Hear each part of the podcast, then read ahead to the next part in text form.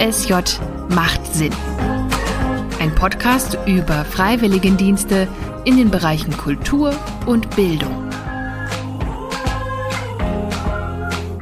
Nach der Schule raus von zu Hause, in eine große Stadt, rein ins trubelige Leben. Kennt ihr diese Vorstellung?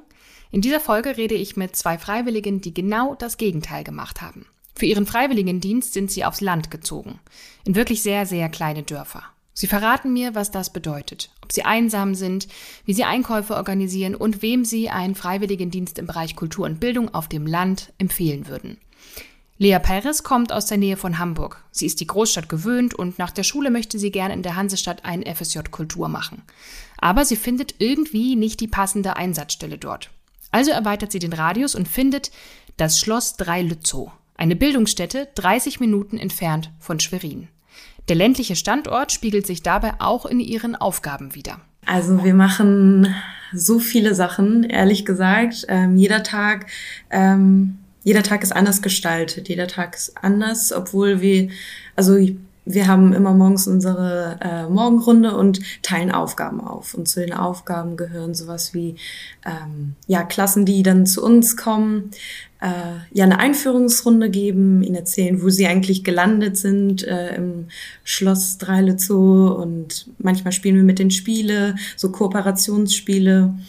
Oder weil das Schloss ja 300 Jahre alt ist, müssen wir das so in Stand halten. Handwerklich ist es auch gefragt. Ähm, ja, Sachen reparieren.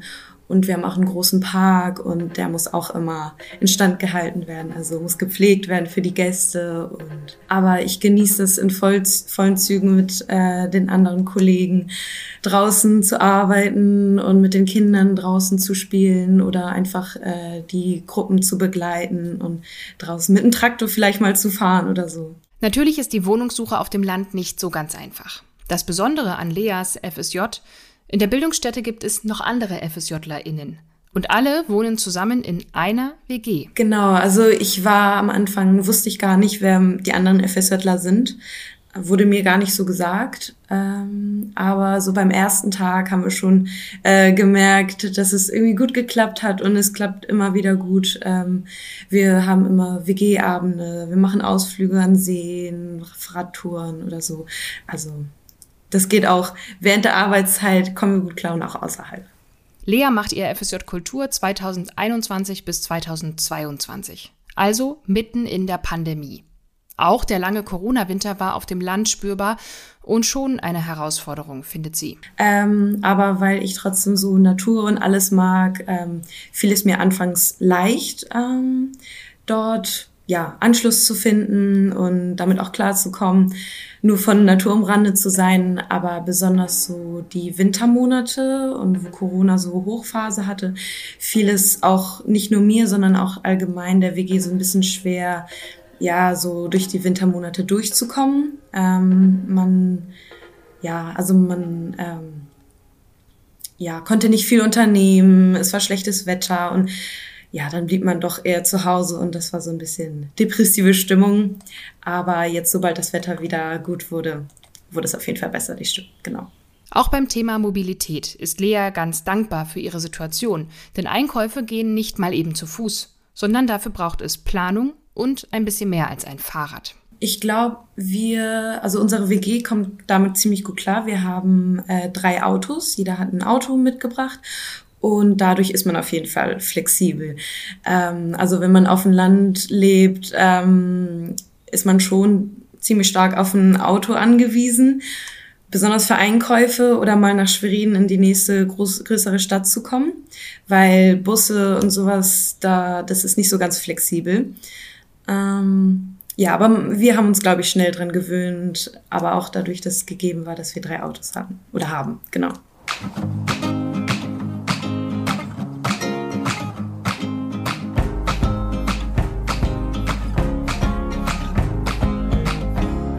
Theo Gledel kommt aus Frankreich und wollte für seinen Freiwilligendienst unbedingt nach Deutschland. Er lernt schon länger die deutsche Sprache und will darin noch besser werden. Für seinen deutsch-französischen Freiwilligendienst, den DFFD, landet er in Serrich, einem kleinen Ort an der Saar. Äh, Serrich war eine Art Neuanfang.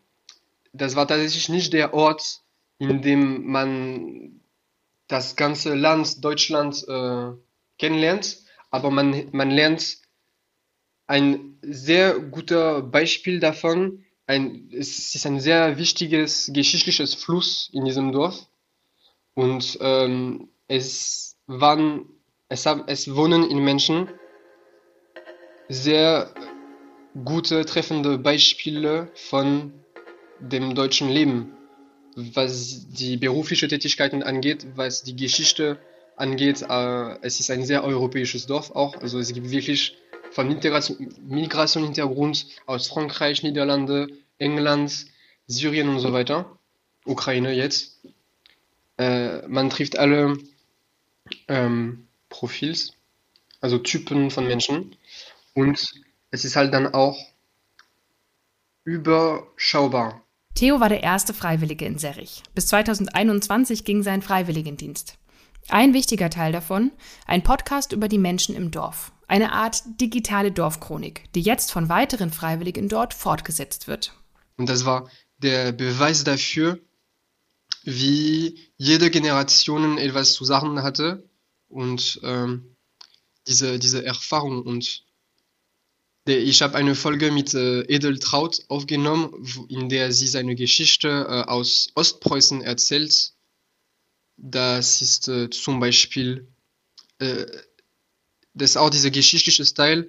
Ich kenne die Geschichte von meiner Stadt in Frankreich, Angers, aber ich hatte nie so richtig jemanden getroffen, der etwas mitgelebt hatte. Also viele Lehrer und so, die Dinge wissen, aber Menschen, die Dinge erleben haben, habe ich erst durch dieses äh, DFFD getroffen. Also all das, um zu sagen, das, menschlich, das menschliche Aspekt vom Leben habe ich richtig da getroffen. Etwas mehr als 1500 Menschen wohnen in dem Ort, in dem Theo seinen Freiwilligendienst macht. Durch seinen Dienst lernt er sehr viele Menschen kennen und ist auch selbst bekannt. Auch weil sich die Menschen im Dorf digital vernetzen. Was sehr spannend und sehr ist, Sie haben äh, einen Telegram-Kanal, Neues aus Zürich, seine Art Zeitung, aber digital. Äh, und da sind, letztes Mal, dass ich reingeguckt hatte, das war über 500 äh, Angemeldete. Also ist fast ein Drittel des Dorfes, das, äh, das äh, folgt. Das ist schon mal viel. Und da war mein Name mehrmals drin als Werbung für mehrere Projekte, ob Podcast oder was anderes. Aber klar, Theo hat auch einsame Stunden, obwohl er so viel Unterstützung aus dem Dorf bekommt. Meine anderen Freunde äh, in dem DFFD, in Saarbrücken zum Beispiel, das waren WG-Leben in der Stadt.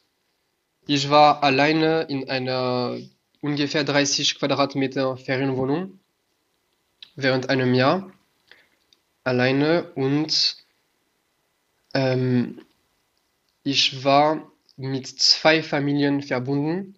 Mein ähm, Tutor, sagt man noch mal so, Tutor. Ähm, der Hauptansprechpartner war Joachim Haupert und äh, mit ähm, seiner Familie Haupert, also mit Petra, seine Frau und seine zwei Töchter, Marie-Josiane und Annabelle, war ich sehr, sehr, sehr, sehr oft unterwegs. Sie waren eine zweite neue Familie für mich. Äh, die waren auch ja, zwei Straßen weg von mir mit großes Haus, großes Garten. Ich habe viel äh, bei denen auch gearbeitet äh, im Garten und so, habe da auch viel gelernt äh, auf der Freizeit, nochmal menschlich und so.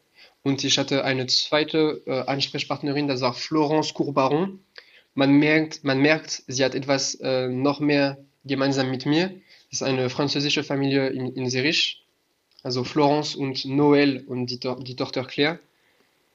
Für für das Französisch reden waren wir oft unterwegs, also die Muttersprache, die, Mutter, die Muttersprache weiter benutzen.